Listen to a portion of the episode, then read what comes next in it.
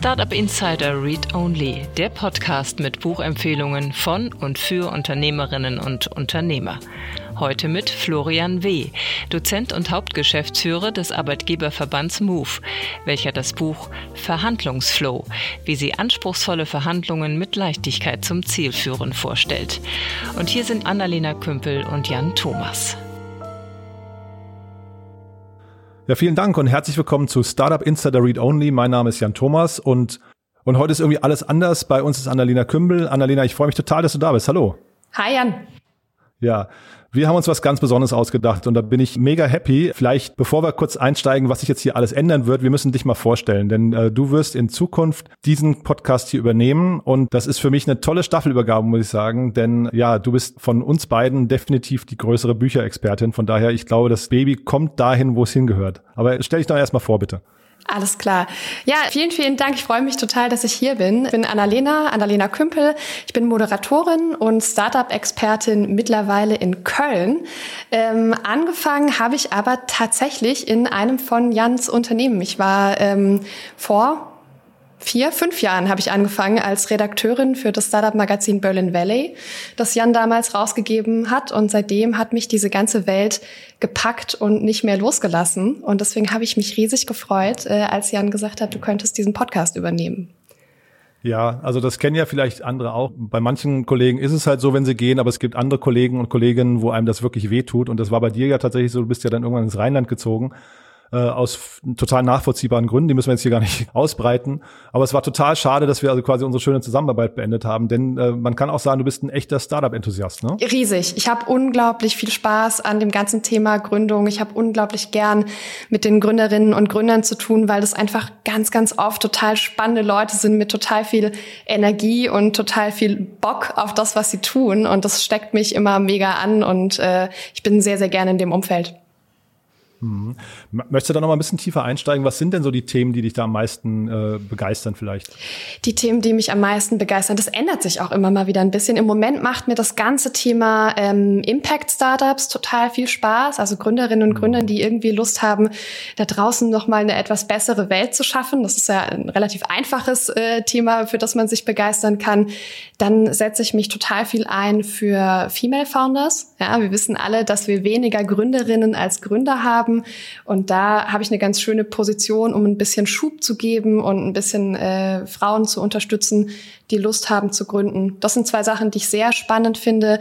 Nach wie vor bin ich ein großer Fan von allem, was mit äh, Gesundheit und Health Tech zu tun hat. Auch das hat irgendwie einen total direkten Einfluss auf unser Leben.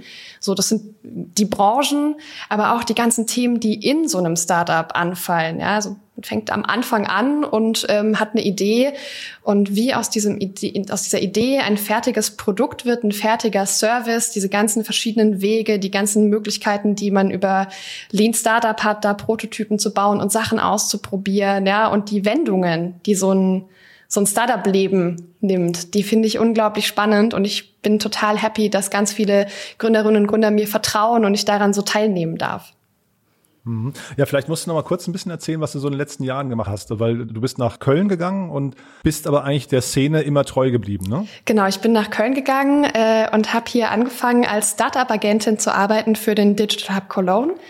Das ist eine Organisation, die Digitalisierung hier in der Region fördert. Und eine der großen Aufgaben war, das ganze Startup-Ökosystem hier zu supporten. Jetzt haben wir in Köln Glück, da sind einige Gründerinnen und Gründer, da haben wir wirklich viel Bewegung. Und ich durfte drei Jahre lang oder darf immer noch, ich mache das auch noch, ähm, aufbauen, ja, und hier Unterstützungsangebote aufbauen, Netzwerk aufbauen, mit Gründerinnen und Gründern arbeiten, ähm, habe verschiedenste Veranstaltungen organisiert und Formate etabliert und dann auch teilweise wieder an andere Leute im Netzwerk abgegeben. Mhm. Und du hast gerade gesagt, du machst das immer noch, aber es hat sich bei dir auch ein bisschen was geändert gerade, ne? Oder du bist gerade mitten im, im Flow, kann man sagen. Ich bin mitten im Flow, ja. Ich bin schon seit Ende 2018 nebenberuflich selbstständig und bin jetzt gerade auf dem Weg, mich voll selbstständig zu machen. Also es gibt jetzt den nächsten Chef, der ein bisschen traurig ist, dass ich aufhöre. Ähm, Im Sommer äh, werde ich wechseln, weil ich als Moderatorin. Vielleicht gründe ich mit ihm mal einen Verein, muss ich. Äh, vielleicht, vielleicht machen wir so einen, so einen, ich weiß nicht, einen, einen, kleinen Trauerclub, ja. Nee, aber Entschuldigung, ich wollte dich auch nicht unterbrechen. Voll okay, ja. ich stelle ihn dir total gerne vor. Auch der ist ein, ein sehr, sehr angenehmer. Ähm, ja, aber ich habe auf jeden Fall mittlerweile als Moderatorin genug zu tun und äh, habe total viel Lust, das weiter auszubauen. Da gibt's auch ein paar spannende Geschäftsmodelle, die man da außenrum noch bauen kann. Und dazu habe ich sehr, sehr viel Lust und deswegen werde ich mich darauf dann ab äh, Mitte des Jahres Vollzeit konzentrieren. Super. Das heißt, wer, wer sich da irgendwie bei dir melden möchte, das, also da, da bist du immer offen, wenn es Moderationsanfragen gibt oder auch für Workshops und so weiter. Ne? Da, also da, das ist quasi jetzt so dein, da hast du jetzt Platz für, ne? Und Kapazitäten. Da habe ich jetzt Platz für. Liebend gern alles her damit. Ich moderiere unglaublich gern coole Veranstaltungen und gehe davon aus, dass unsere Hörerinnen und Hörer äh, ausschließlich mit coolen Veranstaltungen zu tun haben. ist äh, hoch, hochgeschossen, aber ich glaube auch, da hast du wahrscheinlich recht, ja. Ähm, vielleicht nochmal jetzt dann zum Thema Bücher. Also ich freue mich total, dass du diesen Bücherpodcast jetzt übernimmst. Äh, das hat ein bisschen damit zu tun. Ich habe gerade gesagt, du bist die, äh, weiß nicht, wahrscheinlich äh, tatsächlich der bessere Host dafür, aber es hat auch viel damit zu tun, dass ich einfach gerade aufgrund des täglichen Podcasts wirklich die, die Kapazitäten nicht dafür habe. Ich finde, ich, das ist ein super schönes Format, was da entstanden ist. Äh, du hast ja jetzt schon die ersten Moderationen oder die ersten Gespräche geführt. Vielleicht kannst du ja mal so deinen ersten Eindruck äh, zu dem Format mal teilen. Ja, tatsächlich sind ja auch äh, Menschen, die Bücher schreiben, ähm, total tief in einem Thema drin und haben in der Regel ganz, ganz viel Vorwissen, bevor sie das Buch schreiben. Also na, da steckt ja auch ganz viel Geschichte drin und ganz viel von den Leuten selber. Und deshalb ist es natürlich, das sind Gespräche, wo ich mit Menschen über ähm, ihre Expertise und über ihre Leidenschaft sprechen darf. Und auch das macht total viel Spaß. Und da kommt auch einfach ganz, ganz viel bei raus. Ja, also das sind halt Leute, die Erfahrungen gemacht haben und haben die dann irgendwann mal in so einem Buch sortiert und zwischen zwei äh, Buchdeckel gepackt und gedruckt. Und die wissen unglaublich viel. Da kann man ganz, ganz viel rausholen und mitgeben an Hörerinnen und Hörer. Hm. Und ähm, dann vielleicht letzte Frage: so, Was sind so deine Lieblingsbücher? Du liest ja sehr schnell, ne? Ähm, und, und, und liest sehr viel. Äh, was, was sind da so Dinge, die bei dir hängen geblieben sind? Gibt es vielleicht so ein, zwei Bücher, die du auch äh, weiterempfehlen möchtest? Ja, tatsächlich gibt es immer noch ein Buch, das habe ich ähm, von euch vom Team geschenkt bekommen, als ich gegangen bin. Das klingt jetzt, als wäre es äh, fingiert, aber tatsächlich ist es eins der Bücher, äh, das ich, äh, seit ich gegangen bin, äh, mehrfach gelesen habe und das ich auch schon mehreren Leuten geschenkt habe. Äh, das Buch heißt Entdecken Sie Ihre Stärken jetzt. Ich habe gerade die Autoren nicht parat, aber man findet das auf jeden Fall. Ähm, da geht es einfach um einen stärkenbasierten Führungsansatz, der, finde ich, total gut in diese Startup-Szene passt und in diese Teams, die sich da finden müssen. Und ich habe das Buch gelesen und habe festgestellt, ah wow, das ist eine total spannende Sicht auf die Welt und aufs Arbeiten und aufs, auf Teams. Ja, ich bin selber jemand, der sich für voll viele Sachen interessiert, ähm, aber nur bis zu einem gewissen Punkt. Und neben äh, diesen Top-Experten habe ich immer das Gefühl, ah, ich weiß gar nicht so richtig viel und in dem Buch habe ich gelernt, was es für eine große Stärke sein kann, diesen, diesen Überblick zu haben, ja, und äh, dass ich dadurch eine ganz andere Perspektive haben kann. Also es hat mir sehr viel gegeben und äh, mir auch total viele Perspektiven eröffnet, um mich besser mit anderen Menschen auszutauschen. Das war sehr spannend. Und ähm, dann habe ich noch gar nicht so lange her das Buch Keinhorn gelesen ähm, mhm. von Julian Leitloff und Kaspar Schlenk. Ich glaube, das war auch hier schon im Read-Only-Podcast. Mhm, genau. Der Julian war bei uns, ja. Ja, genau. ähm, total schönes Buch, total ehrliches Buch. Äh, ich habe ganz viele Sachen gehört, die ich auch von den, von den Gründerinnen und Gründern in meinem Umfeld höre. Und ich finde es unglaublich wichtig, dass mal jemand auch diesen, diesen Abfuck, den man so manchmal hat im, im Startup-Gründen, aufschreibt, dass darüber mal gesprochen wird ähm, weil die Leute das Gefühl haben, sie sind alleine. Na? Also die meisten kommunizieren, ja, ja, läuft alles gut und wir überlegen jetzt hier nochmal und da bauen wir aus und da haben wir eine Finanzierungsrunde eingesammelt. Also die ganze Kommunikation ist total auf diesen Hype ausgerichtet. Aber ganz, ganz viele Leute gehen aus ihrer Gründung abends nach Hause und sind auch ein bisschen durch und zweifeln und ähm, viele Menschen haben die gleichen Ängste und die gleichen Schwierigkeiten in ihren Beziehungen und ich habe mich total gefreut, dass es jetzt was auf dem Buchmarkt gibt, was auch so ganz offiziell sagt, guck mal, es war auch echt für Leute schwer, die jetzt groß sind. Hm, ich habe einen Clubhouse-Talk gehört mit den beiden, äh, also mit Kasper und Julian. Und da kamen mehrere Leute auf die Bühne, die sich bedankt haben für das Buch und haben dann gesagt, sie haben das ihren Müttern geschenkt oder ihren Freundinnen oder Ex-Freundinnen zum Teil, ähm, damit die endlich mal verstehen, was in dem Kopf von einem Gründer vor sich geht. Ja, kann ich total verstehen. Mhm, genau. Cool, Annalena. Du, also ich freue mich total. Man merkt ja schon, wir könnten jetzt auch noch ewig weiterreden, aber äh, das soll ja nicht das, das der Kern, Kern des ähm, Gesprächs sein. Du hast ja den, den ersten Gast, den du heute einladen möchtest. Das heißt, wir übergeben jetzt quasi ganz, ganz offiziell die Staffel an dich. Und äh, damit ist das Sonntagsformat deins. Da freue ich mich total. Vielen Dank, Jan. Und auch von mir nochmal herzlich willkommen zu Read Only an diesem Sonntag. Mein Name ist Annalena Kümpel und ich spreche heute mit Florian W. Florian ist aktuell Hauptgeschäftsführer des Arbeitgeberverbandes MOVE und das bedeutet, er ist hauptberuflich Verhandler. Und über dieses Thema hat er ein Buch geschrieben. Das Buch heißt Verhandlungsflow. Und wir unterhalten uns gleich über seinen Job, aber auch darüber, was er so übers Verhandeln gelernt hat und welche Tipps er uns mitgeben kann fürs Verhandeln im Alltag und in unseren Startups. Bevor wir ins Interview gehen, kommen hier noch kurz unsere Verbraucherhinweise. An dieser Stelle möchte ich euch gern die smarte Buchhaltungssoftware Safdesk vorstellen. Safdesk ist ein cloudbasiertes Buchhaltungsprogramm für selbstständige kleine Unternehmen und Freiberufler. Ich bin selber selbstständig und kenne den Schmerz, der oft mit Buchhaltung verbunden ist. Safdesk macht das alles viel, viel einfacher. Erstens, ich kann es überall hin mitnehmen. Es ist keine Installation notwendig. Ich kann einfach die App am Handy nutzen oder Safdesk im Browser aufmachen. Das ist schon mal sehr angenehm. Und dann habe ich äh, total gute Features. Ich kann meine Rechnungen hier schreiben. Ich kann aber auch meine Belege automatisch digitalisieren und verbuchen. Ich kann meine Kunden hier verwalten und ich kann auch mein Online-Banking direkt aus Safdesk raus erledigen. Das erleichtert die tägliche Arbeit wirklich ungemein. Entwickelt wird das Ganze von einem deutschen Start-up, von der Seftas GmbH, die sitzt in Offenburg, hat mittlerweile mehr als 80.000 Kunden weltweit und rund 100 Mitarbeiter kümmern sich darum, dass es auch für euch den besten Support gibt.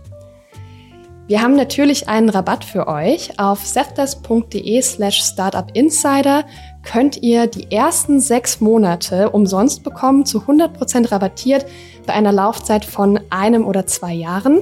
Den Link findet ihr auch nochmal in den Show Notes. Ja, und dann würde ich sagen, lasst uns direkt starten mit dem Interview mit Florian W. Hallo Florian, ich freue mich, dass du da bist. Hallo Annalena, schön, dass ich bei euch sein darf. Florian, du bist äh, Hauptgeschäftsführer beim Arbeitgeberverband MOVE und äh, Negotiation Consultant und du hast ein Buch übers Verhandeln geschrieben. Wie oft verhandelst du denn? Ich verhandle jeden Tag äh, von ganz früh bis ganz spät. Ja. In der Früh verhandle ich mit meinen Kindern und meiner Frau, tagsüber mit meinen internen und externen Verhandlungspartnern, mit äh, Gewerkschaften, aber auch innerhalb eines großen Konzerns, in dem ich mich bewege, verhandelt man innerhalb meines Arbeitgeberverbandes ähm, und abends dann auch wieder mit, mit, mit allen möglichen Menschen. Also ich habe so, so einen Verhandlungsblick auf die Welt. Und wenn du professioneller Verhandlungsführer bist, haben deine Kinder und deine Frau denn dann eine Chance? Ja, absolut, absolut. Äh, weil die haben natürlich nochmal ganz andere äh, Möglichkeiten und Hebel, ähm, mich, mich zu einer guten Lösung zu bringen. Aber in der Tat ist ganz süß. Äh, meine Kinder sind fünf und sieben äh, und so ein bisschen versuche ich ihnen was mitzugeben und das entwickelt sich eigentlich auch schon beim, beim kleinen Kind Schritt für Schritt ganz gut. Ja, das, ähm, das Ziel ist natürlich auch, dass die dass die eben gute Lösungen finden, wenn man mal ein schwieriges, kniffliges Problem hat. Ja, ich glaube, die haben schon auch eine Chance, äh, absolut. Und ich die ganz, die ganz fortgeschrittenen Methoden wende ich da nicht an, keine Sorge. Dann nimm uns mal ganz kurz mit, wie sieht denn dein Job aus? Hm, genau, also ähm, ich bin ein Hauptgeschäftsführer im Arbeitgeberverband ähm, und das beinhaltet vor allem auch verha zu verhandeln, äh, Tarifverträge zu verhandeln mit Gewerkschaften. Ähm, und insofern, da gibt's Dinge äh, vorzubereiten, wir verhandeln immer im Team, da gilt es, das Team mitzunehmen, sich auszutauschen und dann aber auch einen guten und engen Kontakt zu haben mit den Gewerkschaften, ähm, informell, aber auch am Verhandlungstisch, um gute Lösungen zu ringen und abseits des Tisches aber auch mit allen, in, in allen Perspektiven. Da geht es ja auch um Kommunikation, da geht's, äh, da muss man auch mit Beratern sprechen und so weiter. Also das ist so mein, mein Alltag. Ähm, ich hatte zwischendrin zwischendrin, ich war ja früher bei Lufthansa, bin jetzt im Deutschen Bahnbereich, ja, im Arbeitgeber von Move, war zwischendrin eben, hatte mein, mein eigenes Verhandlungs-Startup gegründet, die Verhandlungsberatung. Ähm, das liegt momentan auf Eis, also die Company gibt es zwar noch, ähm, aber ich bin so durch meinen aktuellen Beruf äh, eingebunden, da bleibt keine Zeit dafür. Okay, und wenn du sagst, du verhandelst ne, in deinem mhm. Job eigentlich jeden Tag, man bekommt ja immer mit, wenn gerade aktuell größere Verhandlungen anstehen, ja, die werden ja dann in den Medien auch aufbereitet. Was findet denn dazwischen statt? Also ich dachte bisher immer, es gibt quasi so Verhandlungswellen, in denen dann groß verhandelt wird und dazwischen halt nicht. Ja, das ist zum Beispiel schon das, das erste Learning, ja, dass äh, quasi, wenn man sich so ganz offiziell und förmlich am Verhandlungstisch trifft, das ist aus meiner Blick erst das ist schon das Ende eines Prozesses, der viel, viel früher begonnen hat. Ja, du kannst bei jeder Verhandlung, also das ist nicht nur irgendwie so eine professionelle Verhandlung, sondern bei jeder Verhandlung kannst du immer äh, dir über drei Dinge äh, Gedanken machen. Du kannst dir überlegen, wie du ganz in dem Verhandlungsgespräch ganz konkret äh, erfolgreich bist. Und du kannst dir dann überlegen, wie schaut eigentlich eine gute Lösung aus. Das kannst du eben schon vorher machen. Äh, und das dritte ist, du kannst überlegen, welche Hebel hast du eigentlich in dieser Verhandlung? Also wie kannst du im Guten wie im Schlechten diese Verhandlung in die Richtung bewegen, äh, die, die eben für dich ähm, äh, günstig ist. Und, ähm, und das findet eben nicht an diesem Verhandlungstisch statt, sondern kann eben auch deutlich im Vorfeld stattfinden. Das ist gerade, ähm, sagen wir, Verhandeln für Fortgeschrittene, wenn man nicht erst am Verhandlungstisch aufwacht und plötzlich äh, da dann agiert, sondern weit im Vorfeld arbeitet. Wie lange bereitest du so eine Verhandlung vor? Ähm, es kommt immer auf die, auf die, die Verhandlung an. Aber wenn man jetzt so eine große Tarifverhandlung für den ganzen Konzern, da beginnen die Verhandlungen ein halbes Jahr vorher, mindestens. Äh, die, die Vorbereitung beginnt ein halbes Jahr vorher, so, so rum. Ja. Mhm. Und wie darf ich mir das vorstellen? Sitzt du, ich weiß nicht, sitzt du alleine an deinem Schreibtisch und schreibst so deine Argumente runter und deine Hebel und was du so brauchst? oder wie läuft das? Nein, gar nicht, gar nicht, sondern äh, Verhandeln ist immer Teamarbeit, also gerade bei so anspruchsvollen Verhandlungen. Äh, am liebsten sitze ich da mit zwei, drei, vier, fünf Kollegen. Mein aktuell mit Corona nicht ganz so einfach, aber dann macht man es eben per Teams zusammen äh, und äh, macht Brainstormings, wie können Lösungen ausschauen, gehe bei der einen oder anderen Fachthema in die Tiefe. Äh, und was auch ganz, ganz wichtig ist, ähm, auch den Kontakt zur anderen Seite immer wieder zu pflegen. Ähm, also das ist einer der größten Fehler, ist, ähm, dass dann, dann wenn es losgeht, ja, dass man dann zum ersten Mal mit, mit seinem Verhandlungspartner spricht, sondern es ist eben wichtig, da auch im Vorfeld immer mal wieder den Kontakt äh, zu suchen. Informell, vielleicht auch gar nicht zum Thema, weil ganz am Ende geht es ja bei Verhandeln auch immer um, um ein Stück Vertrauen. Und das entsteht nicht erst dadurch, äh, dass ich dann, wenn es förmlich ist, wenn alle denken, oh, jetzt hat die Verhandlung begonnen, dann ist es schon zu spät. Deswegen ist es auch wichtig, immer im Vorfeld von äh, Verhandlungen Kontakt zu seinem Verhandlungspartner zu halten, wenn es möglich ist und wenn er das zulässt, natürlich. Ja. Okay, und das heißt, ihr sitzt in eurem Team zusammen ja. und bereitet bis zu sechs Monate lang eine Verhandlung vor. Genau. Was sind so die wichtigsten Punkte, die ihr da vorbereiten müsst? Naja, du hast ja, du hast ja quasi verschiedene Disziplinen. Wenn du jetzt so einen Tarifvertrag verhandelst, da geht's ja am Ende um Arbeitszeit, um Lohn und Gehalt, aber vielleicht auch um betriebliche Altersversorgung, also um ganz, ganz, ganz viele Themen. Und da hast du jetzt für jedes Thema gibt's Spezialisten, ja, da gibt's äh, Juristen, Betriebswirte, äh, Produktionsspezialisten, die dir einfach erstmal erklären, was die brauchen, äh, wie das aktuell funktioniert und so weiter. Also das ist das eine. Und das andere ist dann äh, immer eben, also zu schauen, wie es ist. Und das andere ist, den Blick drauf zu werfen, ähm, wie könnte denn eine Lösung ausschauen? Also auch zu verstehen, was will die andere Seite? Was ist denen eigentlich wichtig? Äh, und dann hast du quasi zwei Seiten. Du hast deine eigene Seite. Was ist uns wichtig? Was brauchen wir? Du hast die andere, den Blick, was, was hat die andere Seite für Bedürfnisse und Themen. Äh, und dann fängst du auch an, darüber nachzudenken, wie könnten Lösungen ausschauen wie, könnten, wie könnten Kompromisse und Kuhhändel ausschauen, die du dann ähm, äh, verhandelst. Und jetzt das andere, das ist eben du musst ja auch versuchen, Hebel in die, in die Hand zu bekommen, um das jetzt mal sagen wir, in, den, in den Privatbereich zu ziehen.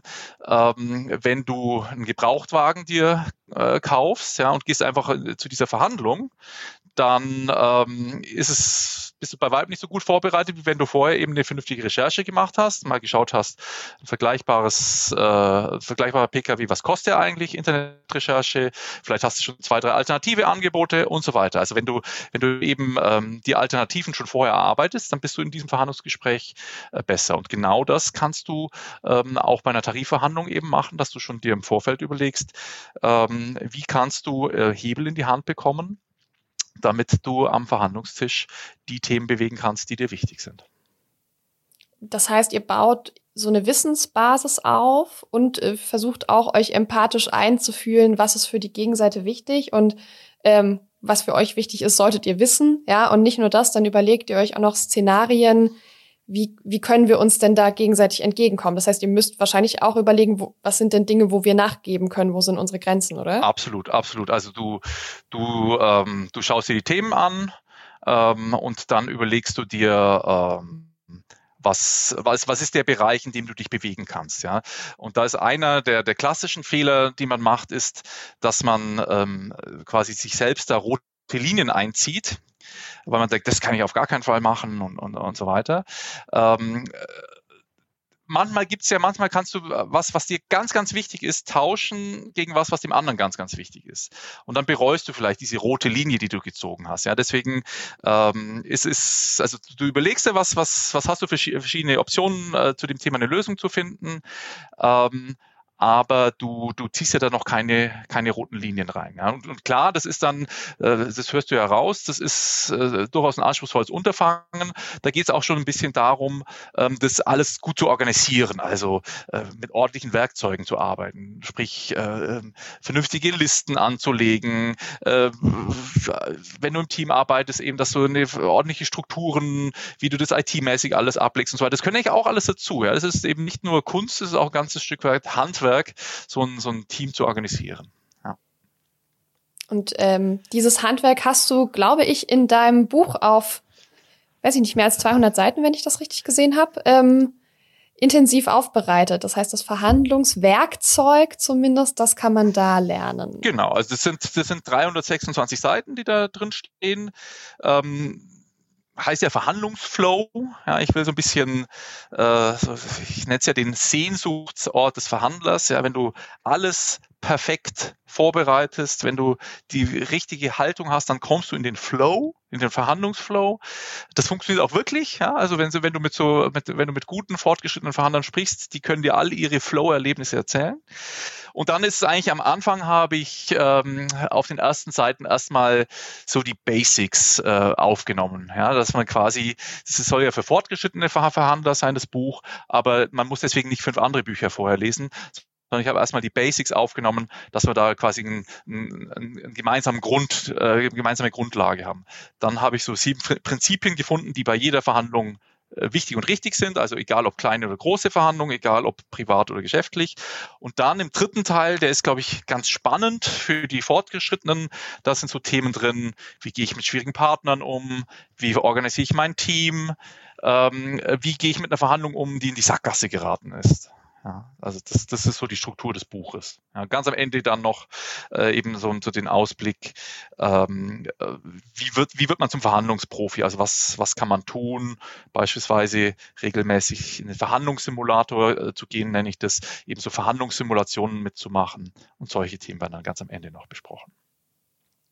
Wenn wir jetzt schon ähm, bei, bei Tipps und Best mhm. Practices sind, lass uns da mal reinschauen. Ja, nicht, nicht jede und jeder unserer ZuhörerInnen ist ja Verhandlungsprofi und das muss auch gar nicht jeder sein. Trotzdem kommen ja Verhandlungen bei allen vor. Ich habe jetzt schon gelernt, was, was ich bisher für selbstverständlich gehalten habe, so eine innere rote Linie zu ziehen, so eine Grenze und zu sagen, bis hierhin und nicht weiter, ist vielleicht doch nicht die beste Idee. Es ist besser, das offen zu halten. Ja. Was gibt's denn für Anfänger so für, vielleicht für Verhandlungs-Quick Wins? Ja. Also das ist im Prinzip genau mit den roten Linien. Das, was ganz, ganz wichtig ist, ist nicht Thema für Thema zu verhandeln. Ja, also meistens hast du ja, auch wenn du einen Gebrauchtwagen kaufst, äh, geht es vielleicht auch noch um die Winterreifen ähm, und um den Service und um die Garantie. Also es gibt eben nicht nur den Preis, sondern immer noch mehrere Themen. Und was dann immer gefährlich ist, und das ist auch das Problem mit den roten Linien, dass man Thema für Thema verhandelt und dann bei Thema 4 merkt, oh, bei Thema 1 äh, habe ich vielleicht doch nicht so gut verhandelt oder habe ich, ähm, äh, hätte ich ein bisschen mehr geben können, dann wäre ich jetzt bei Thema 4 wieder leichter. Deswegen der erste und einfachste Tipp ist immer im Paket denken, ja. Und dazu gibt es eine ganz einfache Regel, die lautet, nichts ist vereinbart, bevor alles vereinbart ist. Ja, das ist so ein, so ein ganz wichtiger Grundsatz, äh, den kann man auch äh, auf elegante Art und Weise am Anfang mal nennen und sagen, komm, lass uns äh, äh, wir reden jetzt die, äh, Thema für Thema, aber ganz am Ende schauen wir uns nochmal das Gesamtpaket an. Das ist ein ganz, ganz wichtiger Denkansatz, immer im Gesamtpaket denken, weil dann kann man auch vielleicht verschiedene Gesamtpakete am Ende schnüren und schauen, welches passt am besten für beide Seiten. Ja, das, das ist so der, der, der eine klassische Tipp. Ähm, das andere ist ähm, ganz, ganz wichtig. Ja, also die, also es gibt ja auch gerade bei Gründern gibt es ja so zwei, zwei äh, Grundtypen. Der eine ist der super kompetitive, der sich immer und bei allem äh, durchsetzen will und äh, sehr, sehr ehrgeizig ist. Und der andere ist eher so der Teamplayer, der gerne zusammenarbeitet. Und Verhandlung hat, ist aber immer beides. Ja, Verhandlung ist immer zusammenarbeiten und sich durchsetzen. Und da, damit muss man sich abfinden. Ja. Alle von uns haben eine Präferenz, e, eher zusammenarbeiten oder eher kompetitiv zu sein. Und du musst akzeptieren, du musst immer beides in der Balance halten. Ja. Am besten steigst du ein mit einer kooperativen Zusammenarbeitsatmosphäre. Ähm, und um dann aber am Ende musst du dir darüber im Klaren sein, äh, muss man auch mal hart bleiben, muss man sich auch mal an der einen oder anderen Frage durchsetzen. Und, und dieses Spannungsverhältnis, ja, das würde ich immer von Anfang an äh, ähm, ansprechen, auch gegenüber der anderen Seite. Das, das ist vielleicht auch ein ganz äh, grundlegender Tipp und eine ganz grundlegende Sache. Aber das heißt, es gibt ja auch immer das Risiko, dass so eine Verhandlung scheitert oder für einen selbst schlecht läuft. Ja. Wie gehst du damit um? Also was, was ganz, ganz wichtig ist, ähm, bei vielen, vielen Verhandlungen ähm, ist äh, nach dem Spiel vor dem Spiel. Ja. Ähm, also sprich, man verhandelt eben in der Verhandlung nicht nur den Preis oder diese eine Sache, sondern häufig, also gerade jetzt schauen wir mein Geschäft an, aber bei vielen anderen Themen auch, verhandelt man auch die Beziehung die zukünftige Beziehung. Ja, also wenn ich dann äh, fertig bin äh, mit der Tarifverhandlung, dann kann ich ja schon wieder die nächste vorbereiten. Also deswegen die Beziehung spielt eine Rolle. Das andere, was eine Rolle spielt, ist äh, häufig, du hast ja auch eine Reputation, ja, du hast ja auch einen Ruf. Wenn du als derjenige bist, der trickst und betrügt, äh, wenn du da rausgehst aus der Verhandlung, dann ähm, dann ist das vielleicht was, was ähm, dann bei der nächsten Verhandlung für, zum Problem wird. Aber klar, also beim Verhandeln geht es nicht um Gewinnen oder Verlieren, sondern beim Verhandeln geht es darum, einen, einen guten Prozess Prozess zu organisieren, um zu einer guten Lösung zu kommen. Und das gelingt nicht immer. Das gelingt nicht immer. Ähm, und dann muss man eben äh, schauen, was, was hat man für Alternativen zu diesem Deal, äh, muss, muss daran arbeiten. Aber, aber klar, das äh, natürlich. Und jetzt äh, äh mal zum Thema Emotionen. Ähm, Emotionen gehören zum Menschsein und gehören damit auch zum Verhandeln. Äh, ist es nur äh, wichtig, so sagen zumindest alle Profis, dass du eben in der Verhandlungssituation deine Emo Emotionen schon auch bewusst managst, weil wenn du schwierige Fragestellungen hast, dann brauchst du natürlich deinen dein Geist und dein Intellekt und dann musst du entsprechend mit, den, mit deinen Emotionen in der Lage sein, umzugehen. Das wiederum hat das damit zu tun, wie man sich auf eine Verhandlung vorbereitet und auch wie man, wie man im Nachgang äh, damit umgeht. Definitiv. Also das, das kannst du nicht, das kannst du nicht ausschalten. Hast du für dich, weiß ich nicht, Systeme gefunden oder Techniken, um mit deinen Emotionen umzugehen? Weil ich kann ja. mir vorstellen, dass man an den Punkt kommt, wo, wo es einfach nervt, ja, oder wo man das Gefühl hat, die Gegenseite ähm, geht, geht jetzt hier einfach ein Stück zu weit, es ist anstrengend. Ja. ja, vielleicht freut man sich ja aber auch total. Und was macht man denn mit diesen Gefühlen, wenn sie also oder was machst du mit diesen Gefühlen, ja. wenn sie da sind und ähm, aber jetzt in der Verhandlung nichts zu suchen haben? Ja, also da gibt es so ein paar Dinge, die man tun kann. Also das eine ist ähm, vor einer Verhandlung nochmal durchzugehen, was sind denn meine Triggerpunkte? Also manchmal gibt es ja in dem Verhandlungsteam der anderen Seite irgendjemand, der einen nervt. Ja, irrational, aber ist halt so. Ja. Äh, dann das vorher durchgehen, okay, die oder derjenige ist mit dabei. Da gehe ich normalerweise immer an die Decke, okay, sich vorher vor Augen führen, das kann passieren, wie gehe ich damit um? Es, manchmal gibt es Themen, die einen zur Weißglut bringen ja, Vorwürfe und so weiter. Das einfach äh, vor einer Verhandlung einfach durchgehen, was könnte es hier für Triggerpunkte geben, die mich zur Weißglut bringen. Äh, das ist eine sehr, sehr gute Übung. Kost, kostet eine Minute, ja, einmal tief einatmen, drüber nachdenken, was, was könnte jetzt alles kommen, was mich aufregt. Und dann ist man, wenn es dann soweit ist, deutlich, deutlich gefasster. Das zweite ist natürlich das klassische Problem. Ähm, das habe ich auch. Äh, du merkst es selbst gar nicht, dass du in die Emotion reinkommst. Und deswegen ist ganz, ganz wichtig, einen Buddy mit dabei zu haben, wenn man im Team verhandelt, ähm, dem man sagt, hör zu, du kennst mich. Ähm, wenn ich, äh, wenn ich hier emotional werde, ja, dann sorge dafür, ähm, dass wir in irgendeiner Form zu einer Unterbrechung kommen. Das ist ja natürlich der Basistipp. Immer, wenn Emotionen im Raum sind, dann muss man unterbrechen, äh, um mal wieder fünf Minuten, zehn Minuten durchschnaufen, runterkommen, Zigarettenpause oder was auch immer man tun möchte. Ja. Deswegen so ein Buddy dabei zu haben, ist, ist gut. Und das Dritte, was, was wichtig ist, wenn man verhandelt, immer zu sagen, so lassen Sie uns, also wenn man länger verhandelt, äh, dann lassen Sie uns doch eine Pause machen. Dann kann man sich wenigstens in diese Pause reinretten, wenn man zu sehr in die Emotionen reingeht. Das sind mal so drei, drei Basistipps, die aber gut funktionieren. Mhm. Mhm. Dann lass uns mal in einen konkreten Fall gehen, der in der, in der Gründerszene relativ häufig vorkommt. Ja. Startups verhandeln mit äh, VCs über ein Investment. So, da sitzen ja meistens äh, auch sich Teams gegenüber. Ähm, was würdest du einer Gründerin, einem Gründer raten? Womit lege ich los? Wie bereite ich mich erstmal auf diese Verhandlung vor? Ja.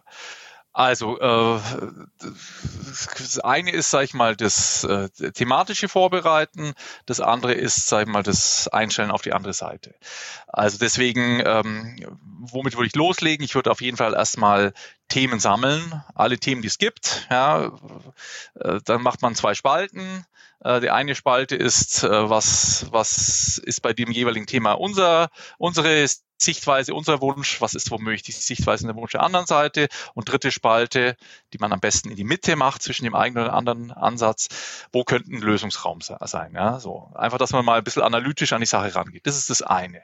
Ähm, das zweite ist, ähm, man recherchiert, ja, gibt es ja heutzutage viele Möglichkeiten, Social Media und so weiter. Man recherchiert mal ein bisschen, mit wem habe ich da eigentlich als Mensch zu tun auf der anderen Seite. Und was ich immer empfehlen würde, ist dann dort die informellen Netzwerke auch zu nutzen, Informationen einzuholen, vielleicht auch den einen oder anderen aus dem anderen Team zu kontaktieren, äh, auf LinkedIn, äh, vielleicht mal eine kurze Rückfrage ha zu haben zum Verhandlungsort, einfach schon ein bisschen im Vorfeld da den persönlichen Kontakt aufzunehmen. Und das Dritte, was bei jeder Verhandlung wichtig ist, äh, äh schon im Vorfeld an seinen Alternativen äh, zu arbeiten. Also was, wenn diese, wenn diese, wenn diese Verhandlung scheitert, wenn dieser Deal scheitert, was habe ich denn? Hab, Gibt es einen, gibt's einen alternativen Investor? Ähm, vielleicht mit dem auch schon einen parallelen Prozess anfangen, weil dann bin ich immer stark in der Verhandlung. Wenn ich in der, in der Verhandlung schon mir eine Alternative aufgebaut habe, dann bin ich stark in der Verhandlung. Äh, wenn ich friss oder stirb äh, äh, äh, auf diesen einen Deal angewiesen bin, ja, dann das, das, das merkt die andere Seite und kann dann entsprechend mich am langen Arm verhungern lassen. Das wären so die drei Felder, auf denen ich immer arbeiten würde. Ja. Immer Struktur und Systematik reinbringen, ähm, persönliche, persönliche Aufklärung machen und das dritte ist aber auch an meinen Alternativen zu arbeiten. Okay, und jetzt ist der Tag gekommen, an dem wir uns treffen, ja. beziehungsweise im Moment wahrscheinlich nicht treffen, ja. sondern äh, uns via Teams treffen. Dazu frage ich dich gleich auch nochmal. Gerne. Ähm, wie, was mache ich am Verhandlungstag? Worauf achte ich? Du hast schon die Emotionen ja. angesprochen, ne? die emotionale Vorbereitung. Was kommt jetzt hier auf mich zu? Ja. Also genau, du am Verhandlungstag äh, gehst du gerüstet mit einem ordentlichen Verhandlungstemplate äh, rein Im Buch beschreibe ich genau, wie man das aufbaut, ja, aber ich hatte es ja schon, schon ein bisschen erläutert, so die, die Grundstruktur. Du hast ein ordentliches Verhandlungstemplate, du hast mit deinem Team drüber gesprochen, Thema für Thema. Ähm, du hast dich emotional vorbereitet und dann, was auch ganz wichtig ist, und das ist eine ganz einfache Methode, um mit der anderen Seite schon im Vorfeld in Kontakt zu kommen, äh, äh eine Agenda abzustimmen. Einfach zu sagen, Leute, ähm, wir haben ja hier Verhandlungen, kann man ja auch am gleichen Tag noch machen, kann man auch fünf Minuten vorher machen. Ich würde vorschlagen, und da ist auch immer wichtig, so ein bisschen in, in, die Führung zu gehen. Ich würde vorschlagen, lasst uns erstmal über uns, uns eine Vorstellungsrunde machen, über Interessenlagen sprechen, dann Themen sammeln und dann Thema für Thema durchgehen, um am Ende über ein Gesamtpaket zu sprechen. Irgendwie so, ja. Also äh, quasi eine, eine Struktur äh, reinzubringen, die dann gerne auch auf einen Flipchart zu schreiben ähm, und sich dann an, entlang dieser Struktur entlang zu hangeln. Übrigens, da vielleicht auch nochmal so ein ganz, ganz wichtiger Tipp, glaube ich, auch gerade für die Gründerszene interessant. Ich versuche immer, wir versuchen immer das Wort verhandeln äh, und dieses offiziöse zu vermeiden. Warum? Ähm, wenn ich es wenn ich's offiziell Verhandlungen nenne, dann verkrampfen wir alle und denken, oh, jetzt müssen wir besonders hart sein und müssen vorsichtig sein und so weiter. Ähm, lieber eine Verhandlung von der ganzen Atmosphäre wie so ein Design Thinking Workshop aufziehen. Ja, das, das funktioniert extrem gut. Erfordert natürlich auch, dass man sich gegenseitig vertraut und auch eine vertrauliche Atmosphäre schafft, aber lieber eben an einen runden Tisch setzen, lieber ein paar Flipcharts in den Raum, Metaplanwände, äh, Moderatorenkoffer und dann auch nicht eben nur statisch am Tisch da sitzen, sondern einfach mal aufstehen, ein Post-it äh, an Flipchart äh, kleben. Also das ist auch Verhandeln. Ja. Ich muss ihm aber eben nicht dieses, äh, dieses geistige Bild, da sitzen äh, graue, äh, äh, graue Männer mit dunklen Anzügen an langen Tischen äh, und bewegen sich jeweils keinen Millimeter. Also genau dieses Bild ein bisschen aufbrechen kann man ja sehr gut und ich glaube, das passt ja zumindest bei vielen Gründern ja auch zu ihrer, zu ihrem Selbstverständnis und zu, zu ihrer Identität. Ja. Du hast mir gerade die optimale Überleitung zur nächsten Frage geliefert. Ich wollte dich nämlich nach dem Verhandlungsort fragen, ja. wie man den denn auswählt und sinnvoll ja. gestaltet. Jetzt hast du dazu gerade schon einiges ja. gesagt. Ähm, ich habe mal eine Gehaltsverhandlung in einem Café geführt und das war irgendwie nicht die beste Idee, habe ich festgestellt. Wieso? Wieso? Was, was ist passiert? Es war einfach irgendwie zu laut und zu viel ja. außenrum und ich habe gemerkt, ah, so richtig traue ich mich nicht, ja. hier jetzt auch ein bisschen hart ja. zu sein, wenn mir mhm. da so andere Leute zuhören. Das mhm. äh, war eh schon eine Situation, mhm. in der ich etwas aufgeregter mhm. war. Äh, das heißt, für mich war es nicht der optimale Ort. Ähm, Genau, aber jetzt, du hast ja gerade schon ein bisschen beschrieben. Ähm, ich gehe davon aus, ansonsten wählt man am besten einen geschlossenen Ort aus, an dem man seine Ruhe hat, oder? Genau, ich glaube, das, also, das ist eine Sache gut gewesen und eine schlecht bei deinem Café. Ja, das, also das Gute ist, entspanntere Atmosphäre, hört sich erstmal gut an, guten Kaffee trinken, irgendwie nett. Ähm, was nicht gut ist, in der Tat, ähm, ist äh, diese fehlende Vertraulichkeit. Ja. Ähm, und das natürlich kannst du das nicht bei jeder Verhandlung hinbekommen. Manchmal nutzt es die andere Seite auch ganz bewusst aus, dass eben keine Vertraulichkeit besteht. Ähm, aber, aber wenn das Ziel ist, sage ich mal, einen guten Prozess zu organisieren und wenn du dann Einfluss hast und, und es wählen kannst, dann ist immer gut, einen vertraulichen aber, sag ich mal, entspannten Ort zu finden. Also ich habe äh, in, in, in, schweren und, und schwierigen Tarifkonflikten hatten wir ja dann auch schlichter, kluge Leute, gute Leute ähm, und die haben dann, wenn es gar nicht mehr anders ging, äh, dann sind die ähm, äh, in irgendein Hotel an, am See gegangen, wo man komplett abgeschieden ist, ist eine schöne Atmosphäre, gab es schöne Räume, ordentliches Essen und so weiter. Da achten Profis drauf. Oder um Beispiel zu nennen, wenn du dir vorstellst, einer der größten Durchbrüche, die es jemals gegeben hat, waren die Camp David-Verhandlungen, äh, äh wo es wirklich hier um äh, israelisch-palästinensische Themen ging. Äh, und da ist der amerikanische Präsident, hat Camp David, sein, äh, sein Sommersitz, sein, sein sehr, sehr schönen Sommersitz ähm, in der Nähe von Washington da zur Verfügung gestellt. Und dort haben die Verhandlungen stattgefunden. Ähm, und also das deswegen, ja, ein, ein schöner Ort, äh, ein vertraulicher Ort ähm, und ganz wichtig, also da achte ich immer drauf, wirklich auch ein Ort, in dem man arbeiten kann, in dem man ein bisschen kreativ arbeiten kann, wo man eben genau das, wie man ein perfektes Design, Offing, äh, äh, Design Thinking äh, ähm, ähm, Workplace ausstatten würde, so ähnlich darf auch ein Verhandlungsraum ausschauen. Mhm. Und dann sag mir mal noch ein, zwei Dinge zur aktuellen Situation. Gerade können wir uns nicht so viel mhm. treffen. Mhm. Ähm, ja. Wie, weiß ich nicht, wie verhandle ich denn via Teams oder so? Ja, also machen wir mittlerweile auch ganz, ganz viel. Ähm, was immer wichtig ist, ähm, bei einer, bei einer Webverhandlung ist, dass man äh, irgendwie schon mal eine persönliche Grundlage geschaffen hat. Also schon sehr, sehr gut, wenn man sich zumindest einmal in irgendeiner Form äh, persönlich gesehen oder getroffen hat. Selbst das ist ja momentan nicht so einfach. Ähm, aber das also quasi eine persönliche Grundlage zu schaffen, ist gut. Und äh, wenn man das dann simulieren muss in der virtuellen Welt, dann nimmt man sich eben einfach eine halbe Stunde äh, Zeit, äh, um jenseits der Verhandlungsthemen zu sprechen. Ähm, das andere, also das sind so die klassischen Tipps, ähm, wirklich für guten Ton sorgen, ähm, gutes Bild sorgen, gute Beleuchtung und so weiter. Ähm, das, ist, das ist auch wichtig. Dann ähm, mehr Zeit einplanen. Du brauchst äh, für eine äh, virtuelle Verhandlung 30 bis 50 Prozent mehr Zeit. Das ist definitiv so. Das nächste, was man häufig unterschätzt, wenn man als Team verhandelt, ähm, ähm dann fehlen plötzlich dieses äh, Zettelchen rüberschieben, mal links und rechts einen Blick sich zuwerfen. Das fehlt und da brauchst du natürlich einen Ersatz dafür äh, und deswegen muss man da auf jeden Fall einen alternativen Chat äh, einrichten. Optimalerweise irgendwie ähm, ähm, nicht, nicht an, an dem Device, an dem man verhandelt, weil das immer die Gefahr äh, groß, dass man den falschen Chat verwendet. Also besser dann das irgendwie übers, übers Handy oder sowas zu machen, dass man ja elegant verstecken kann. Das sieht man ja womöglich nicht. Ähm, ja, und dann, was, was auch noch wichtig ist, äh, es gibt viel, viel äh, mehr Missverständnisse, weil mir, dir fehlen ja trotzdem wichtige Informationen, äh, visuelle Informationen im Raum äh, über, über so eine Web-Video-Verhandlung.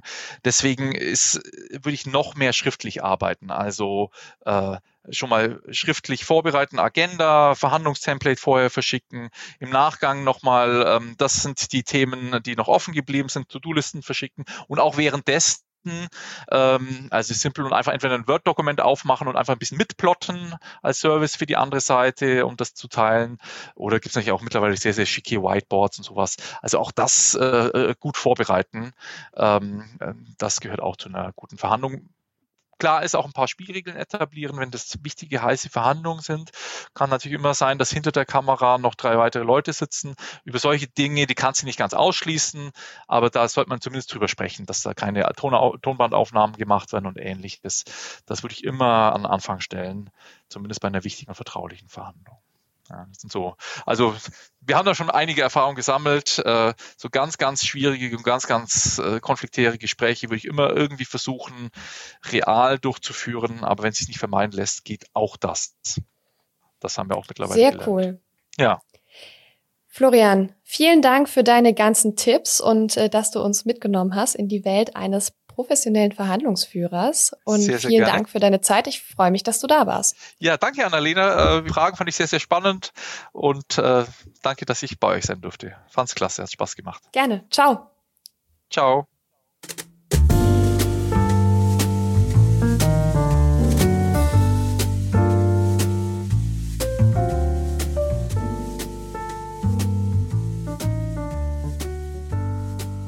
Das Buch Verhandlungsflow, wie Sie anspruchsvolle Verhandlungen mit Leichtigkeit zum Ziel führen von Florian W. umfasst 326 Seiten und ist für 34,95 Euro im lokalen Buchhandel oder auf www.campus.de erhältlich.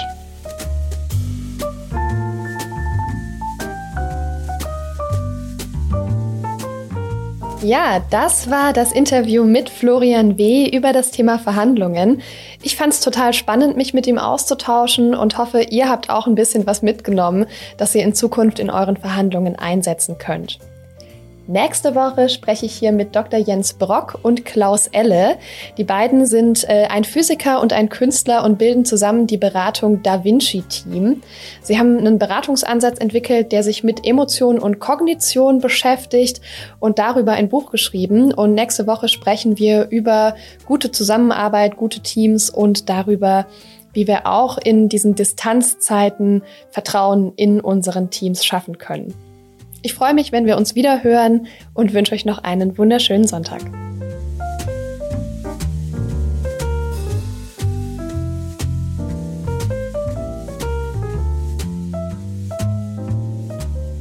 Wir verlosen fünf Exemplare des Buches Verhandlungsflow, wie Sie anspruchsvolle Verhandlungen mit Leichtigkeit zum Ziel führen von Florian W. Zum Teilnehmen einfach eine E-Mail mit dem Betreff Gewinnspiel und dem Wunschbuch an gewinnspiel at startup-insider.com schreiben. Das war die 16. Folge von Startup Insider Read Only, dem Podcast mit Buchempfehlungen von und für Unternehmerinnen und Unternehmer. Nächste Woche zu Gast Dr. Jens Brag und Klaus Elle vom Da Vinci Team, welche das Buch Emologic Wave, kollektive Intelligenz inszenieren, vom erfolgreichen Umgang mit komplexen Herausforderungen vorstellen. Alle weiteren Informationen zu diesem und allen weiteren Podcasts von Startup Insider erhält man auf www.startupinsider.de.